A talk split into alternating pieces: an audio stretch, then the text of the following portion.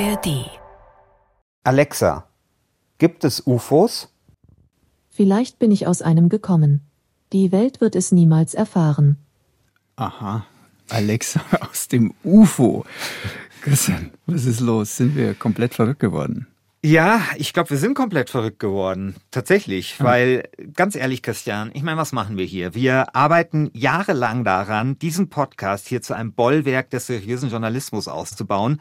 Und jetzt das. Ah. Wir machen eine Folge über UFOs und Aliens. Ja. Wobei es ja nicht unbedingt gesagt ist, dass es keine UFOs und Aliens gibt. Also bewiesen ist nichts und solange darf man ja zumindest noch spekulieren und Erkenntnisse zu diesem Thema zusammentragen, finde ich. Ja, und daran beteiligt sich ja jetzt mittlerweile sogar auch der ehemalige US-Präsident Barack Obama.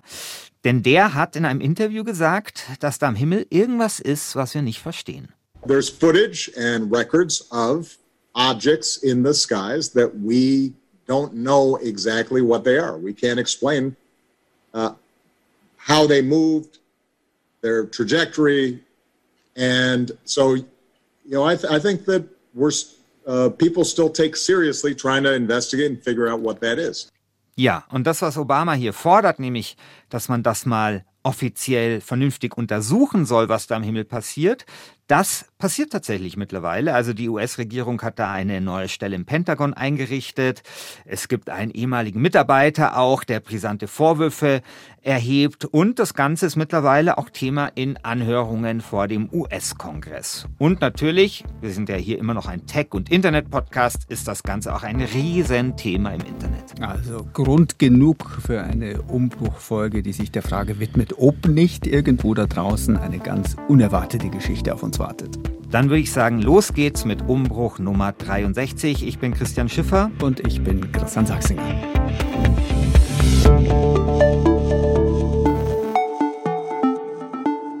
Christian, wir wollen heute über UFOs sprechen oder wie man mittlerweile sagt, UAPs. UAPs, was ist das? Ja, also UFO kennst du, das steht für unidentifiziertes Flugobjekt oder auf Englisch Unidentified Flying Object.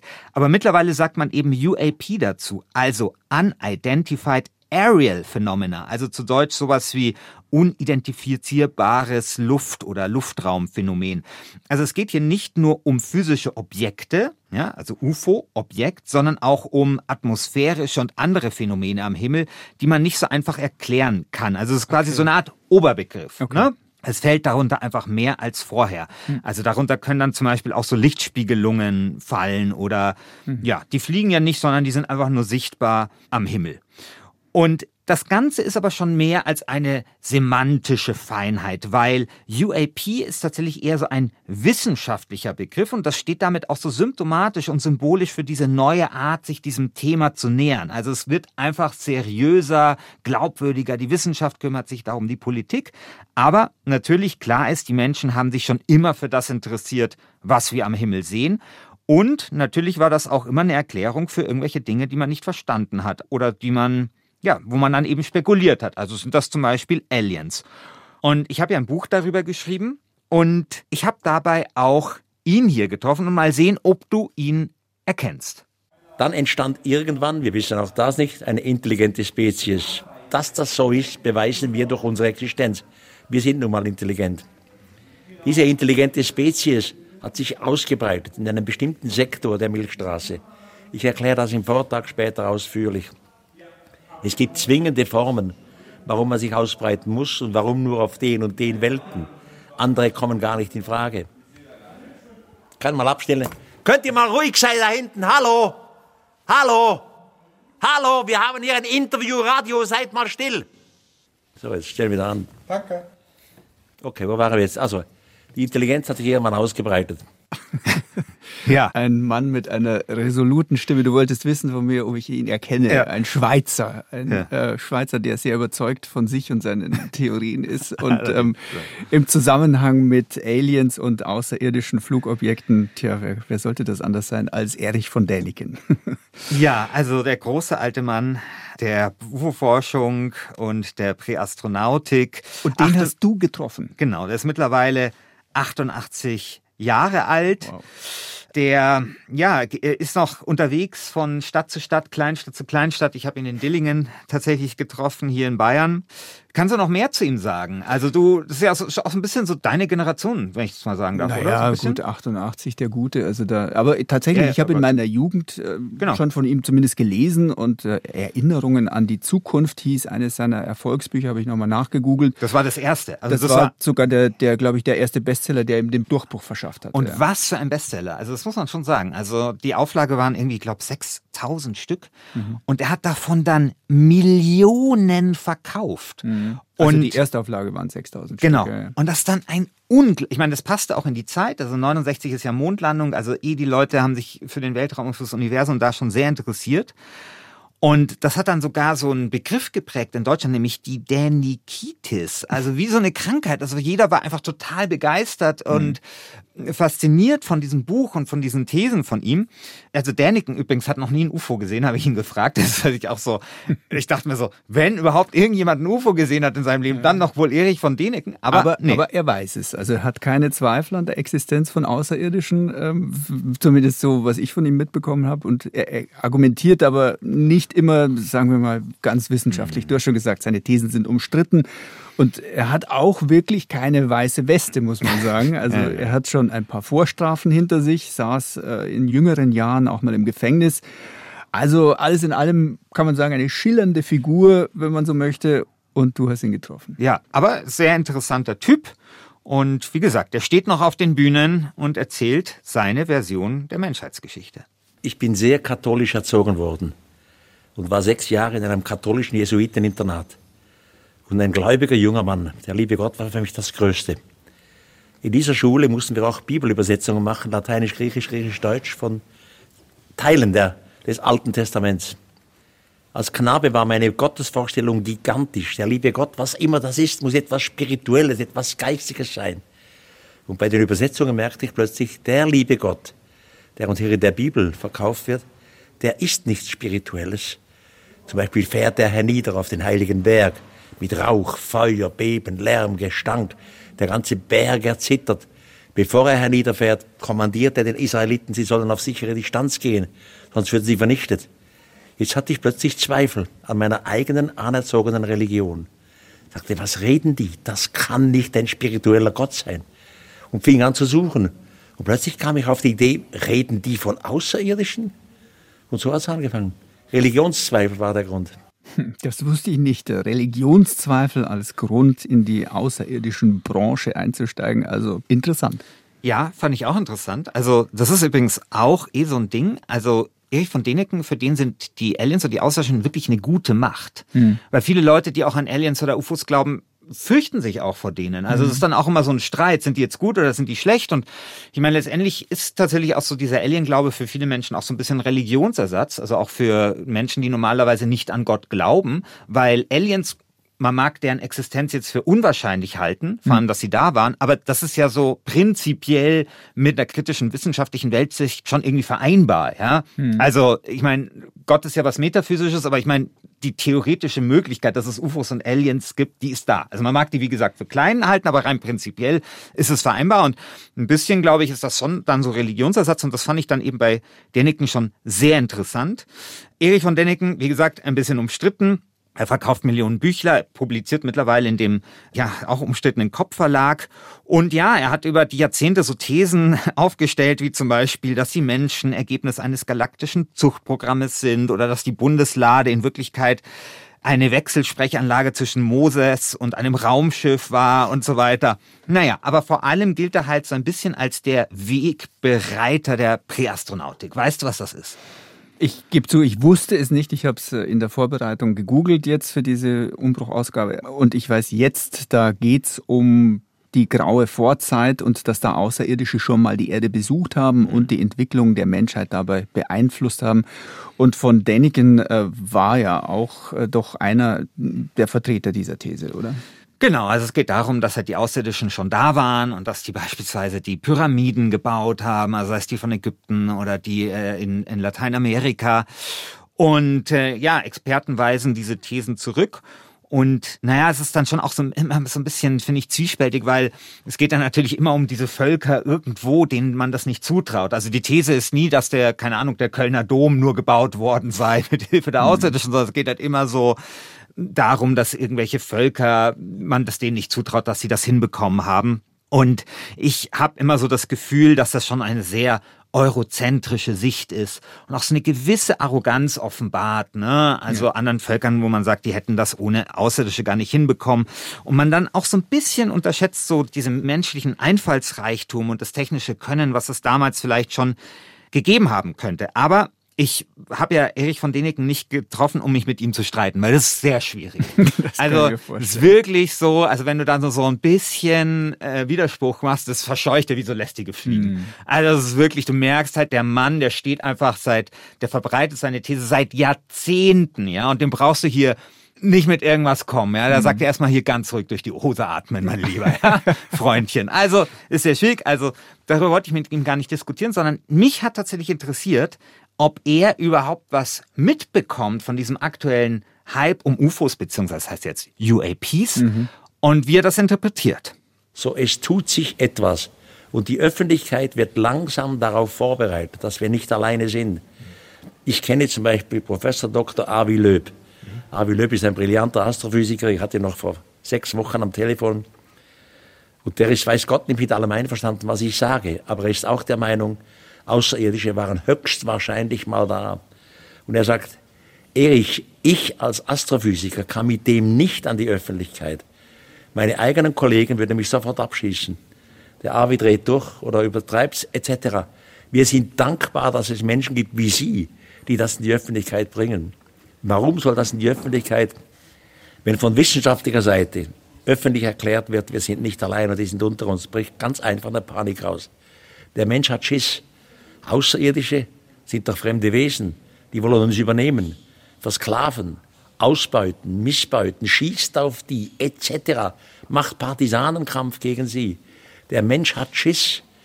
Er muss langsam darauf vorbereitet werden. Der Zeitgeist soll sich ändern. Und das ist mitten im Gang. Ja, mhm. also so zumindest die Interpretation von Erich von Deneken zu diesem UAP-Hype, den wir gerade erleben. Und interessant war auch, dass er Avi Löb erwähnt hat. Also eh, Erich von Däniken steht auch permanent mit allen äh, in Kontakt und der Papst hat ihn zum Geburtstag gratuliert und was weiß ich so. Okay, okay. Diesen Avi Löb, das ist tatsächlich ein sehr angesehener Astrophysiker und der sorgt tatsächlich, sagen wir mal, immer wieder mit recht spektakulären Aussagen für Aufsehen. Also vielleicht hast du es mitbekommen, man hat ja kürzlich so Metallkügelchen im Meer gefunden und da hat dann Avi Löb sofort gesagt, ja, also die haben eine nie gesehene chemische Zusammensetzung und die sind bestimmt interstellaren Ursprungs. Ja, mhm. also mhm. Avi Löb hat da in der Richtung schon immer so, haut da schon so die krasseren Thesen raus.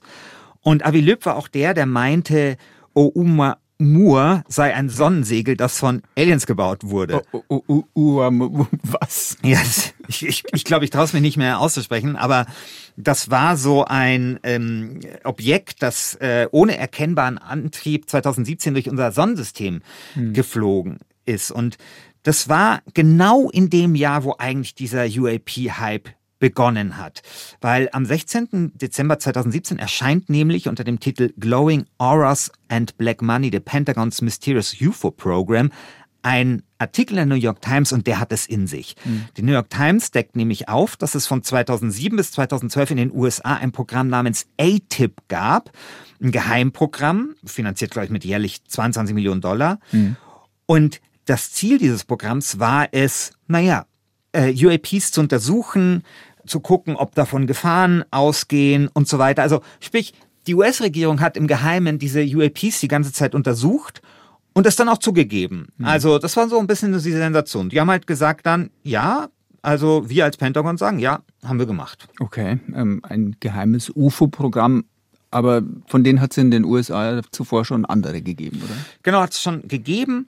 Aber dann kam dazu, und hier kommt natürlich dann das Internet ins Spiel, dass die New York Times dazu dann auch Videos auf ihre Website gestellt hat von, ja, UAPs, die gesehen worden sind, von Piloten vor allem. Mhm. die sehr spektakulär waren, diese Videos. Und die haben dann auch so Namen bekommen. Also Gimbal hieß eins oder Fleer hieß ein anderes.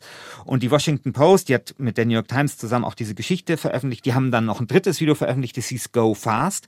Und diese drei Videos, also ich kann mich noch erinnern, an dem Tag, als es rauskam, da stand Twitter oder UFO-Twitter, also ich mit so UFOs, das stand Lichterloh. Also es ist eine absolute Sensation, weil diese ganzen UFO-Experten oder Gläubiger, die sich damit auseinandersetzen, die hatten natürlich schon immer geahnt, dass es sowas gibt. Mhm. Und plötzlich waren die zu sehen, diese Videos.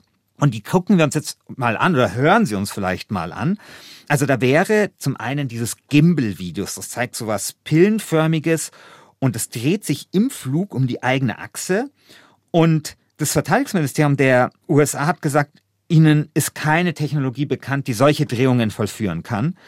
Und jetzt hören wir vielleicht mal rein in dieses Gimbal-Videos und das, wie so zwei Piloten das kommentieren, die das da halt live sehen. Und ich sag jetzt gleich, die hören sich ein bisschen schlecht an, diese Videos. Das haben halt so Pentagon-Videos an sich, aber ich glaube, man kann schon so ein bisschen so die Emotionen heraushören.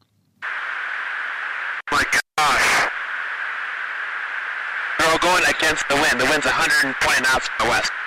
Look at that thing, dude. That's not our LNS though, is it? It's not. That is the LNS, dude. Well, if there's like... Look at that thing! It's rotating.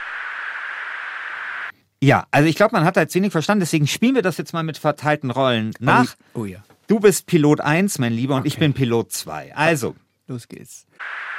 Mein Gott.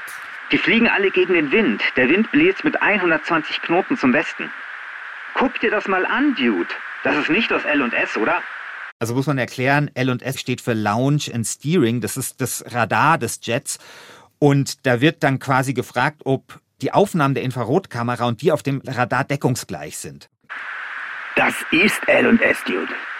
Genau, weil dieses UFO wird eben auch von diesem L&S-System aufgenommen. Das heißt, zwei Systeme gleichzeitig sehen das und damit verringert sich natürlich die Wahrscheinlichkeit, dass das ein Fehler ist. Also die Piloten denken erst, es ist ein Fehler und dann sieht das auch dieses zweite Sensording und dann ist man da halt sehr beeindruckt. Okay, also nochmal. Das ist L&S, Dude. Guck dir das mal an. Es rotiert. Ich glaube, wir haben einen Schauspielpreis verdient. man muss vielleicht auch noch mal kurz beschreiben, was man in dem Video wirklich sieht. Ähm, du hast so kurz angerissen. Ich habe es mir auch noch mal angeguckt. Ähm, eigentlich nur eine Wolkendecke in Schwarz-Weiß, also völlig unspektakulär, aber ein kleiner Punkt, den die Kamera verfolgt. Und weil dieser Punkt eben so klein ist, wird er dann noch etwas herausvergrößert. Aber auch das, da kann man eigentlich auch nicht viel erkennen. Aber dieses Video hat trotzdem für sehr viel Aufregung gesorgt. Genau. Du magst darin nur einen kleinen Punkt sehen aber viele andere sehen darin die, den Beweis einer außerirdischen Existenz. Hören wir mal in das zweite Video rein, das heißt Go Fast.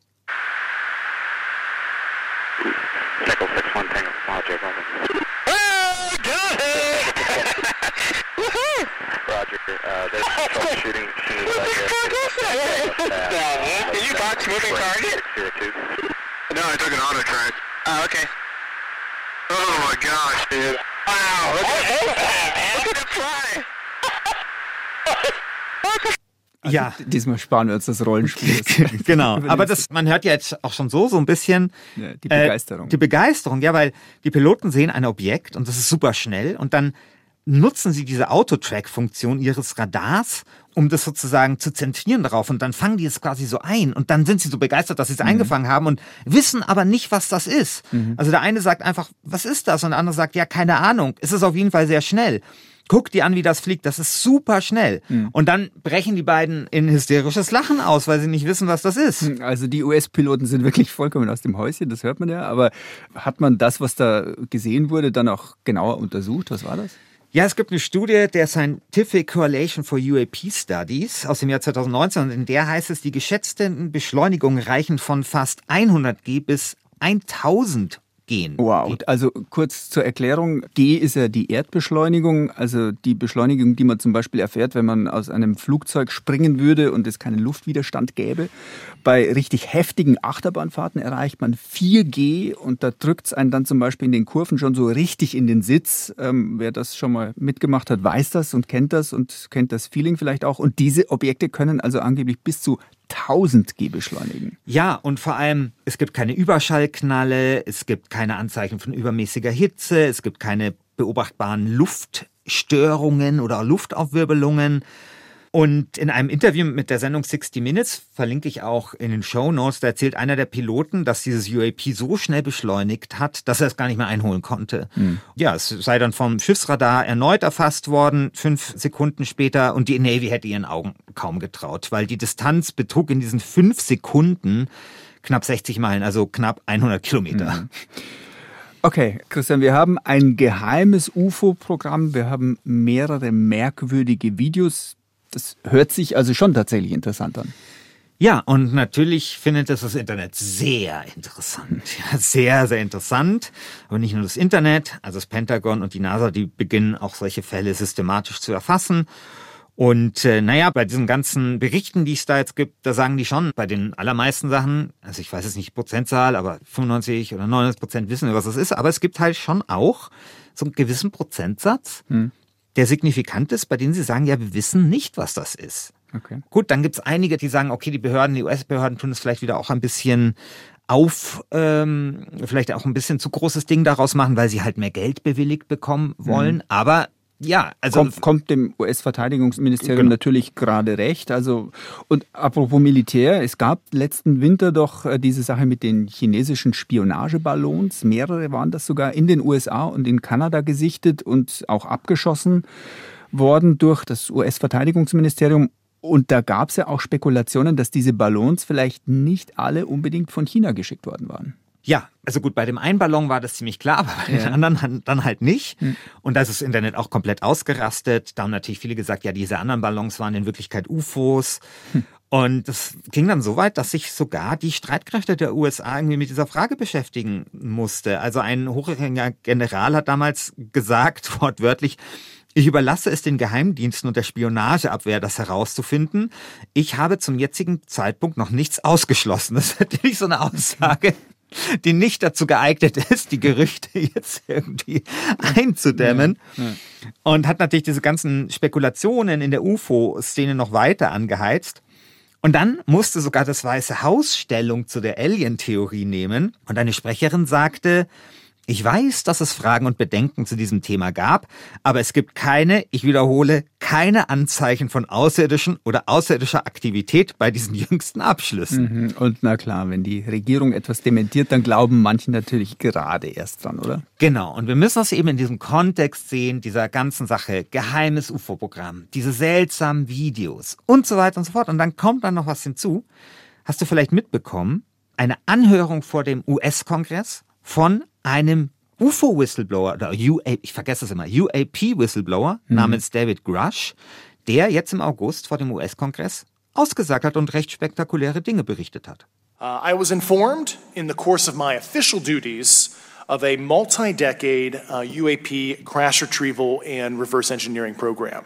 Also dieser David Grush war US-Geheimdienstmitarbeiter. Er erklärt in diesem Video beziehungsweise in diesem Auftritt vor dem Kongress, warum er zum Whistleblower wurde, nämlich weil die US-Regierung angeblich viele handfeste Informationen über UFOs oder UAP Bitte, genau. UAPs ähm, zurückgehalten hatte. Grush sagt dann später auch noch, dass es Fundstücke von Aliens gibt, von der die Öffentlichkeit nichts mitbekommen sollte. Wir stellen auch dazu, zu diesen Videos natürlich wie gewohnt die Links in die Show Notes. Aber Christian, wenn man sich diese Aussagen dieses Mannes so anhört, da fühlt man sich so ein bisschen an Men in Black erinnert, oder? Also es gibt äh, Aliens, die sind ja auf der Erde, wir dürfen aber nichts davon wissen, weil die US-Regierung verheimlichen will. Ja, genau. Also mein Buch ist ja noch nicht draußen, aber schon jetzt ist es halt so, als diese David Grush-Geschichte war, da wurde ich dann für Interviews angefragt und was ich davon halte und so. Mhm. Und ich äh, freue mich da natürlich drüber, weil mich das Thema fasziniert. Aber diese David Grush-Geschichte, mich hat das nicht so beeindruckt, weil man muss dazu sagen, David Grush hat selber kein UFO gesehen, mhm. sondern er sagt, er hätte mit Leuten gesprochen, die ein UFO gesehen hätten mhm. und die ihm das alles berichtet hätten. Und das ist mir persönlich eine Ecke zu viel. Okay. Also ja. er wollte sich vielleicht auch ein bisschen wichtig machen, oder? Das weiß man nicht. Ich meine, vielleicht glaubt das selber, vielleicht ist er auch Teil einer Desinformationskampagne. Das weiß man alles nicht. Okay. Ja? Also es ist halt immer nur so, ich denke mir, Leute, zeigt mir keine Leute, die mit Leuten gesprochen haben wollen, die ein UFO gesehen haben. Zeigt mir halt einfach das fucking UFO. Mhm. So, dann bin ich beeindruckt. Mhm. Aber mir ist das halt so eine, mir ist das äh, tatsächlich eine Ecke zu viel. Und wenn du sagst Man in Black, das finde ich nämlich schon einen interessanten Aspekt des Ganzen weil das schon so ein bisschen so ein fades Licht auf so Transparenz wirft. Nämlich er wurde wohl schon auch stark angegangen, darüber nicht zu berichten und so weiter. Und ähm, von wem? also er sagt so von der US-Administration und mhm. so, also es wurde Druck auf ihn ausgeübt. Damit er es nicht sagt. Genau, damit das nicht sagt. Und tatsächlich glaube ich, ist so dieser Umgang mit diesem ganzen UAP-Thema, da ist schon noch Luft nach oben, was die Transparenz angeht. Also mhm. auch wenn man das jetzt nicht glaubt, was er so sagt oder denkt, naja, das ist jetzt vielleicht nicht ganz so der große Scoop. Also man könnte da schon ein bisschen mehr machen, glaube ich, um die Bevölkerung aufzuklären, was man da eigentlich mhm. sieht oder nicht sieht. Okay, also ein Whistleblower, der angeblich mit Leuten geredet hat, die UFOs gesehen haben, hört sich alles wirklich noch nicht so handfest an. Aber lass uns doch jetzt mal zu den Fakten kommen. Du hast monatelang zu dem Thema recherchiert und ich würde jetzt schon einfach von dir gerne wissen, gibt es deiner Ansicht nach nun UFOs oder UAPs oder nicht? Das beantworte ich dir am Ende. Ah. Erstmal tue ich dich noch auf die Folter spannen, weil jetzt kommen wir vielleicht mal auch ein bisschen zu den Skeptikern und Kritikern. Ja. Der vielleicht wichtigste, zumindest in den USA, der heißt Mick West. Und Mick West hat eine ganz interessante Biografie, also zumindest für mich. Er war nämlich früher Videospieldesigner. Mhm. Er hat zum Beispiel äh, die Tony Hawk Videospiele gemacht. Das Tony Hawk ist ein Skateboarder. Da gab es sehr gute Videospiele, also Skateboard-Videospiele. Mhm. Also wirklich Kultspiele, haben sich extrem gut verkauft, waren tolle Spiele. Und an denen hat er gearbeitet. Das war super spannend. Damit hat er eigentlich sein Geld gemacht und ist bekannt geworden. Und dann hat er irgendwann gesagt, okay, ich kläre jetzt über UFOs auf. Und man fragt sich so, naja, warum jetzt ausgerechnet ein Videospieldesigner über UFOs aufklärt? Und er sagt selbst, für ihn ist das eigentlich nur logisch. And I think in part it's because the the skill sets that you use in investigating UFOs is very similar to to to video game programming. There's lots of 3D math in it and lots of uh, kind of graphics and understanding of graphics and pixels and uh, uh, how light works and things like that. So it was it was kind of like a fun way of using my my skills to investigate a subject I was interested in. Hast du gehört, er sagt auch UFOs. Ja, gut. es, ist, es fällt uns allen schwer, uns daran noch zu gewöhnen. Aber das, was er sagt, ist ja sehr interessant, weil ihm wird oft vorgeworfen, so, du bist doch nur Game Designer, wie willst du dem widersprechen, was Piloten sagen, mhm. ja? Und er sagt, naja, er hat halt als Game Designer halt äh, viel Erfahrung damit, wie sich Objekte in einem dreidimensionalen Raum bewegen. Also Tony Hawk ist übrigens genau sowas. Das war alles so in so einer 3D-Engine und sowas. Und er hat halt Verständnis für so 3D-Mathematik und wie Licht auch funktioniert und wie man halt den Blick auch manipulieren kann und für optische Täuschungen und so weiter. Und deswegen interessiert ihn das eben auch so sehr. Und tatsächlich, ich meine, Mick West hat eine Internetseite, wo er halt auch immer diese Videos debunked, also aufklärt, was dahinter stecken könnte. Tue ich auch in die äh, Shownotes packen, da kann man sich das selber anschauen, weil es teilweise auch sehr interessant. Also ich kann mich an ein Video erinnern, da war ich mir total sicher, das sieht doch total aus wie ein UFO und dann geht das Video weiter und entpuppt sich dann als Plastiktüte. Ach. Also einfach, weil dieser Winkel einfach so war und, und der ganze Ausschnitt und plötzlich so nach einer Minute, ach so, und da habe ich auch ein bisschen Respekt bekommen vor, ja, vor optischen Täuschungen und wie, wie leicht man sozusagen selber übertölpelt wird von seinen Sinnen quasi. Und Mick West erreichen jeden Tag irgendwelche UFO-Videos und die schaut er sich dann an. Well, I think, you know, it starts uh, hopefully before you take the video, when, you, when you're setting up what you're going to do. Like a lot of people, uh, the mistake they make when they're taking a UFO video, especially at night, is to try to, to zoom in as much as possible uh, onto that and that kind of loses a lot of the surrounding information uh, that's that's on screen. You can't. You need to. You need to be able to see whether the object is actually moving. And if you're kind of moving the camera around like this, and you've zoomed in, all you see is a little white dot. So hopefully, we get a video that's a bit wider, and we can see a bit more context, uh, like some other buildings. Also er gibt jetzt auch Tipps, was man tun sollte, um ein gutes Video von einem UFO aufzunehmen, mhm. äh, wenn man denn eins sieht. Also viele UFOs werden übrigens von Männern gesehen, wenn die draußen auf dem Balkon stehen und eine rauchen, ja, schauen in den Himmel und dann sehen sie irgendwas. Zwei, drei Gläser Wein getrunken haben. Ja gut, also sehen sie halt irgendwas, was, ja. was sie nicht verstehen. Und was wichtig ist, ist zum Beispiel, weil das machen dann die meisten, hinzuzoomen. Mhm. Und dann hat man halt am Ende nur dieses Lichtobjekt. Aber was viel wichtiger ist, weil man kann das sowieso alles danach noch stabilisieren und man kann da sowieso hinzoomen, auch später noch. Viel wichtiger ist, einen möglichst großen Bildausschnitt zu haben. Die Umgebung. Um, genau, um möglichst viele Informationen zu haben von diesem Bild. Und ja, das hilft dann Mick West wirklich zu gucken, okay, was verbirgt sich eigentlich wirklich dahinter? Er arbeitet dann auch mit den Metadaten und so. Und ich kann mich noch an eine Szene erinnern mit diesem Interview, das habe ich per Zoom mit ihm geführt und hat da plötzlich eine Taschenlampe herausgeholt und hat dann so auf diesem Bildschirm gezeigt. Und plötzlich hat dieses Licht von der Taschenlampe reflektiert mhm. auf diesem Bildschirm und hat einfach so gezeigt, was halt so typische Dinge sind. Also zum Beispiel, dass halt oft das Licht von einer anderen Lichtquelle halt reflektiert. Zum Beispiel, da ist eine Laterne irgendwo noch auf dem Bild und die, das Licht reflektiert und tatsächlich machen halt moderne Handys, haben halt das Problem, oder das ist ja eigentlich was Gutes, dass die so Bildstabilisatoren haben. Mhm. Aber diese Bildstabilisatoren, die sorgen eben dafür, dass diese Reflexionen tatsächlich noch mal häufiger vorkommen könnten. Und das ist tatsächlich ein Problem, das gab es einfach vor Jahren nicht. Also, mhm. dass diese Bildstabilisatoren so verbreitet sind und dass die sozusagen zu neuen Artefakten führen und die dann wiederum die Leute so verwirren, dass sie glauben, ein UFO gesehen zu haben. Also und was es ja auch lange nicht gab, ist zum Beispiel Drohnen, die in der Luft rumfliegen und könnten vielleicht auch zu Verwechslungen führen, oder? Genau. Ähm, man nennt das in der UFO-Szene immer Stimuli. Also was, mhm. also so UFO-Stimuli, also was sind eigentlich so Dinge, die für UFOs gehalten werden? Also Drohnen waren zum Beispiel vor 20 Jahren noch keine UFO-Stimuli oder sogar vor 10 Jahren. Nee. Da mit dem Aufkommen der Hobbydrohnen natürlich massiv. Oder es gab eine Zeit, da waren diese Laternen und sowas äh, von Grillfesten, so Stimuli. Und ja, so Reflexionen können das eben auch sein. Und Mick West vermutet zum Beispiel bei diesen Pilotenvideos, und da hilft ihm vielleicht auch seine Erfahrung als Game Designer weiter, vermutet er so Grafikglitches, also so Grafikfehler. Ja, kennen Leute, die Computerspiele spielen, auch recht gut.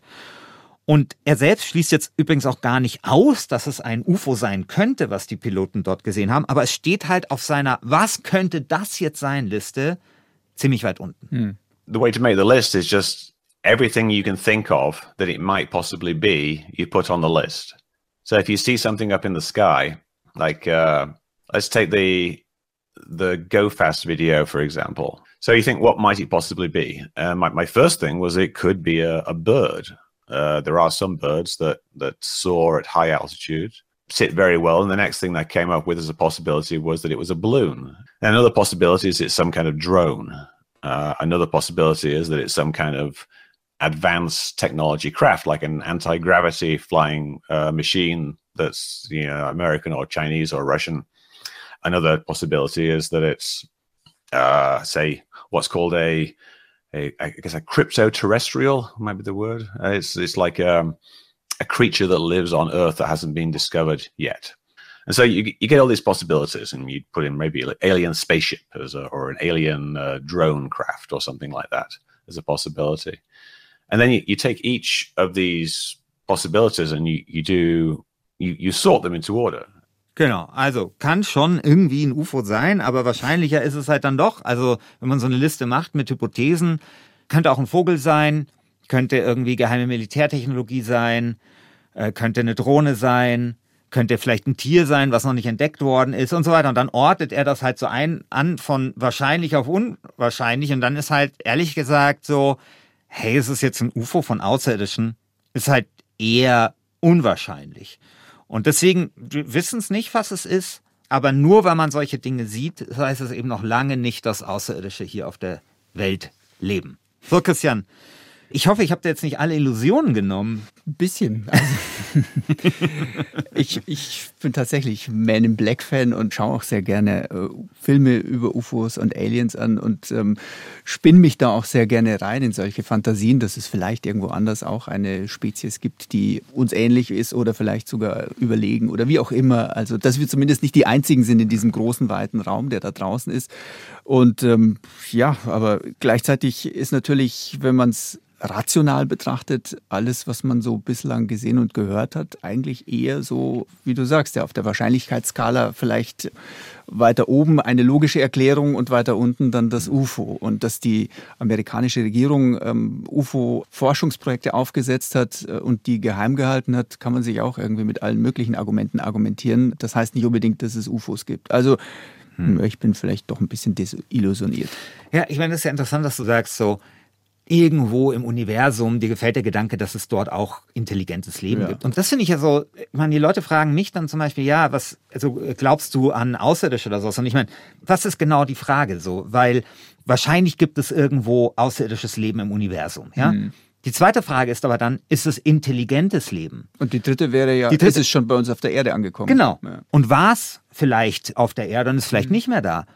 Oder, ich meine, was ja zum Beispiel auch sein kann, wenn das schon hier war, sind das wirklich die Aliens, die selber gekommen sind? Heute würde man ja vielleicht eher vielleicht eine künstliche Intelligenz schicken. Mhm. Also weißt du, da gibt's ja auch noch mal so verschiedene Abstufungen und Ausprägungen dessen, über was man denn jetzt eigentlich reden soll. Mhm. Und mit jedem Schritt wird das, finde ich, unwahrscheinlicher. Und mir persönlich erscheint der Gedanke, dass wir eine intelligente Spezies haben im Universum, die technologisch in der Lage ist, diese riesigen Entfernungen zu überwinden, Bock hat, uns zu besuchen. Ich meine, das ist ja das Nächste. Vielleicht hm, sind wir auch vollkommen egal. Ja? Also ich meine, das ist vielleicht das ist wie bei Anhalter durch die Galaxis, dass wir, wir sind nur ein Hindernis auf der Umgehungsstraße. Ja? So geht das Buch los, dass die Erde verschwindet, weil eine Umgehungsstraße gebaut werden soll.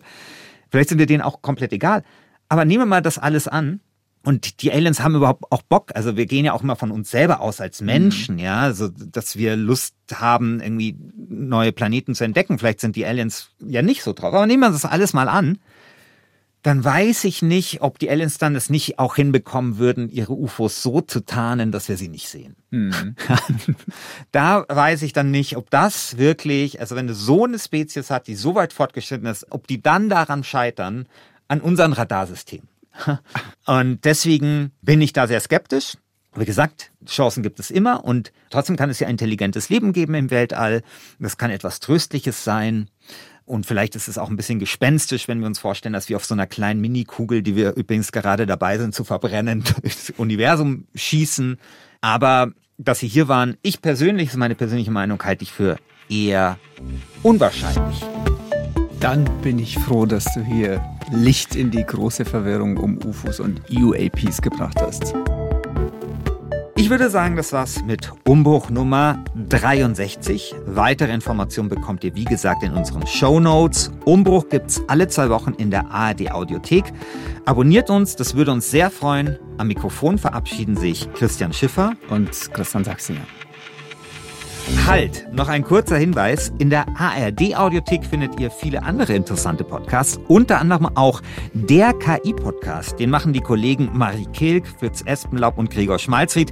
Gregor arbeitet ja übrigens auch bei uns in der Netzwelt bei BR24.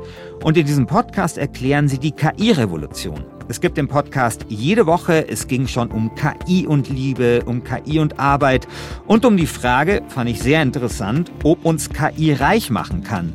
Diese Woche nehmen Sie sich eine neue Frage vor. Übrigens eine Frage, Christian, die wir hier bei Umbruch auch schon mal thematisiert haben. Stichwort nämlich, die KI tritt zum bayerischen Abitur an. Sie fragen sich nämlich, was bedeutet KI für die Bildung und für die Schule? Der KI-Podcast gibt es jeden Mittwoch neu, eben in der ARD Audiothek und überall, wo es Podcasts gibt.